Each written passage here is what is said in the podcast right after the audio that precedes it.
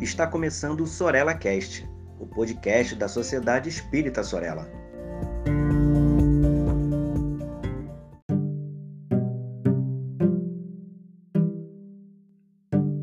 Olá, tudo bem com você? Hoje é o nosso 22º episódio da série Filosofando com Leon Denis.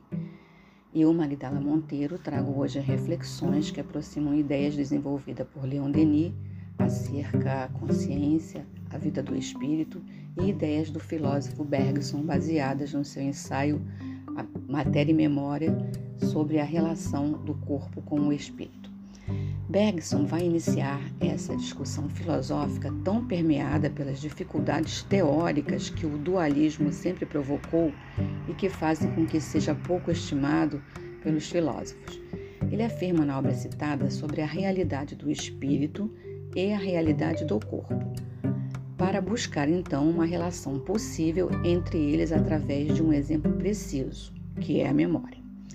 Ao descrever em seu trabalho sobre a localização das lembranças não se encontrarem no cérebro, mas no espírito, vai alimentar discussões filosóficas sobre questões fundamentais da vida que costumam inquietar a todos nós, que incomoda todo ser como, por exemplo, aquelas questões clássicas: quem somos, de onde viemos, para onde vamos. Já que o sistema filosófico vigente não dá conta, e por ter a filosofia a característica de estimular a investigação dessas interrogações existenciais do homem, ele vai fazer então uma severa crítica a esse rigorismo do pensamento filosófico, como ele acredita. Para ilustrar, encontramos em uma de suas obras, chamada Consciência e a Vida, a seguinte anotação: O que é perturbador, angustiante, apaixonante para a maioria dos homens, nem sempre é o que ocupa o primeiro lugar nas especulações dos metafísicos. De onde viemos? O que somos? Para onde vamos? São questões vitais ante as quais nos colocaríamos de imediato se filosofássemos sem passar pelos sistemas. Então, por aí a gente vê que ele empreende, vai empreender, melhor dizendo, a tarefa de investigar por outros caminhos e que sustenta sua grande crítica ao tal sistema vigente, que segue, segundo ele, uma metafísica especulativa, onde acontece o abandono de tais questionamentos tão essenciais para se buscar primeiro que por quais dispositivos, por quais mecanismos se poderia permitir é, compreender as perguntas, as questões. Tal rigorismo incomoda e o faz pensar com certa simplicidade o dilema do ser e vai buscar, porque esse mecanismo dificulta e pode impedir o processo de busca do que é verdadeiramente essencial, conduzindo o examinador a se perder na própria investigação. Segundo Bergson, ele precisa estabelecer uma crítica do conhecimento, que se fundamenta pela teoria da evolução do princípio espiritual. E daí vai nascer então a consciência que vê os conceitos da experiência. Sendo a análise da memória um meio para solucionar a interrogação sobre a alma e o corpo, quando ele discute a localização das lembranças, não no cérebro, mas no espírito, busca provas nos estudos de caso de afasia. Ele vai se basear em experimentações onde foram verificados que as vítimas de lesão cerebral conservavam intacta a memória, percebendo também que alguns pacientes não apresentavam lesão no cérebro, mas haviam perdido a memória. Os casos em tela vêm então atestar que a memória, ou seja, o espírito, é independente do corpo físico. Ele anota assim, ó, mas se conforme tentamos demonstrar, a vida mental ultrapassa a vida cerebral, se o cérebro se limita a traduzir em movimento uma pequena parte do que se passa na consciência, então a sobrevivência se torna tão verossímil que a obrigação da prova incumbirá aquele que nega mais do que aquele que afirma. Se o trabalho do cérebro é, correspondesse à totalidade da consciência, então, se houvesse equivalência entre o cerebral e o mental, a consciência poderia seguir o destino do cérebro e a morte seria o fim de tudo. A única razão para se crer na extinção da consciência é a desorganização natural do corpo físico após a morte. e esta razão não tem mais valor se a independência da consciência em relação ao corpo é um fato que se pode constatar. Então, ele vai buscar essa investigação é, fazendo um contraponto a Théodore Ribot, autor do livro Doenças da Memória, publicado em 1881, que diferentemente sustentava que a ciência do cérebro prova que a lembrança está alojada numa parte do sistema nervoso. A lembrança está localizada no cérebro, seria por conseguinte material. E Bergson vai se opor a esta redução do espírito à matéria, considerando então que a memória é profundamente espiritual, que o cérebro limita-se a orientar a memória para a ação presente e que as lesões do cérebro não danificam a lembrança nem a memória. Essas lesões perturbam sim a função prática do cérebro. Então, quando ele pensa em espírito, pensa consciência. A consciência significa, antes de tudo, memória, é o espírito. Consciência é, pois, memória como conservação e acumulação do passado no presente. É, segundo Bergson, ele considera o caráter de futuro envolvido na consciência. A atenção é uma expectativa ao que vai ser, e sem essa não há consciência. Temos então consciência como a soma da antecipação e da retenção. O presente não existe, pois é apenas uma idealização, uma ideia falsa tentando explicar uma aparência do real e uma impossibilidade matemática. Ele anota assim: ó, o que percebemos de fato é uma certa espessura de duração que se compõe de duas partes, nosso passado imediato e nosso futuro iminente. Então, vamos dizer, os comentadores, que a consciência é o traço de união entre o que foi e o que será, uma ponte entre o passado e o futuro.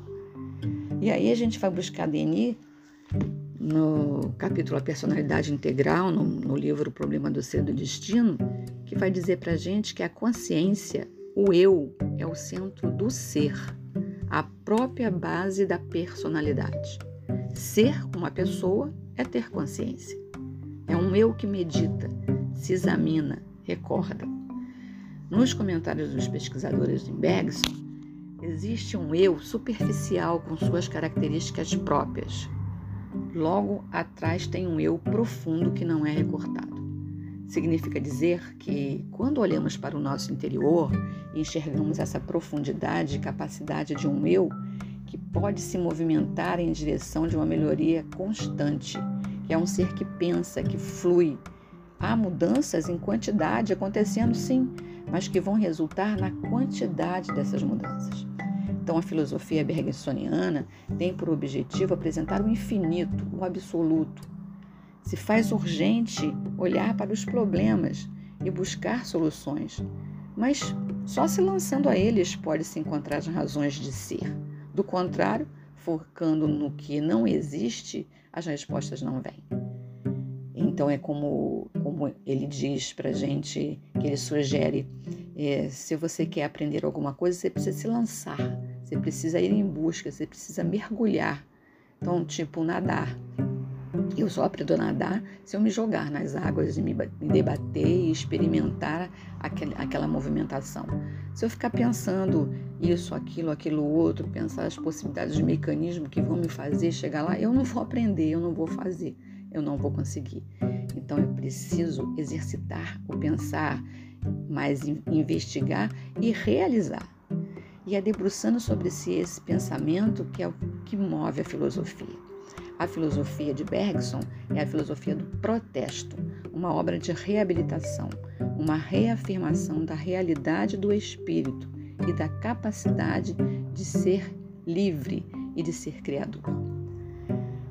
E é corroborando, vamos ver Denis nos contemplar com o capítulo 21 do livro O Problema do Ser e do Destino, que trata da consciência, o sentido íntimo, e ele nos diz que a alma é como nos demonstrar os ensinos precedentes, uma emanação, uma partícula do absoluto.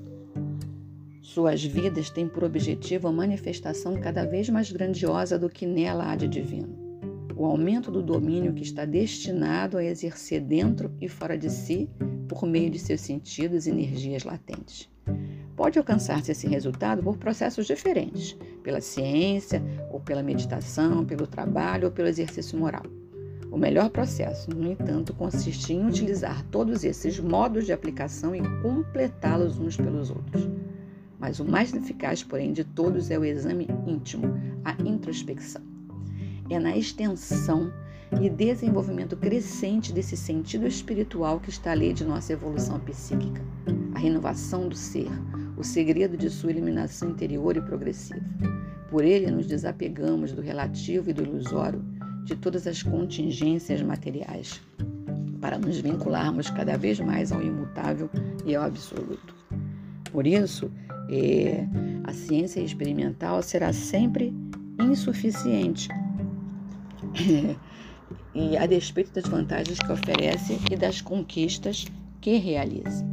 Se não for completada pela intuição, por essa espécie de adivinhação interior que nos faz descobrir as verdades essenciais, há uma maravilha que se avantaja a todas as do exterior. Essa maravilha somos nós mesmos. É o espelho oculto no homem que reflete todo o universo. Aquele que se absorve, aqueles que se absorvem no estudo exclusivo dos fenômenos, em busca das formas mutáveis dos fatos exteriores, procuram muitas vezes bem longe essa certeza, esse critério que está neles. Deixam de escutar as vozes íntimas, de consultar as faculdades de entendimento que se desenvolvem e apuram no estudo silencioso e recolhido. É esta a razão porque as coisas do invisível, do impalpável, do divino, imperceptíveis para tantos sábios, são percebidas às vezes por ignorantes. O mais belo livro, nos diz Denis, está em nós. O infinito revela-se nele. Feliz daquele que nele pode ler. Então, em síntese, vamos notar que o bergsonismo e a doutrina dos espíritos dá ao homem mais força para viver e para agir ligando-nos mais intimamente a tudo quanto vive, ama e sofre no mundo. O materialismo isolava inteiramente o homem. Na engrenagem da máquina cega do mundo, o homem se sentia reduzido a nada. Porém, a ideia muda. Assim como o menor grão de pó é solidário com o imenso sistema solar, assim também todos os seres vivos, desde as origens da vida, através de tempos e lugares, não fazem outra coisa senão tornar mais perceptível uma direção única e invisível. Quer Bergson tenha conseguido suas ideias em seus estudos psíquicos, quer nas inspirações de seu próprio gênio, o fato não é menos notável do ponto de vista da semelhança das doutrinas, principalmente no que toca às suas vastas consequências morais e sociais. Espero que essa reflexão tenha sido de grande valia para você. Um grande abraço e nos encontramos no próximo estudo.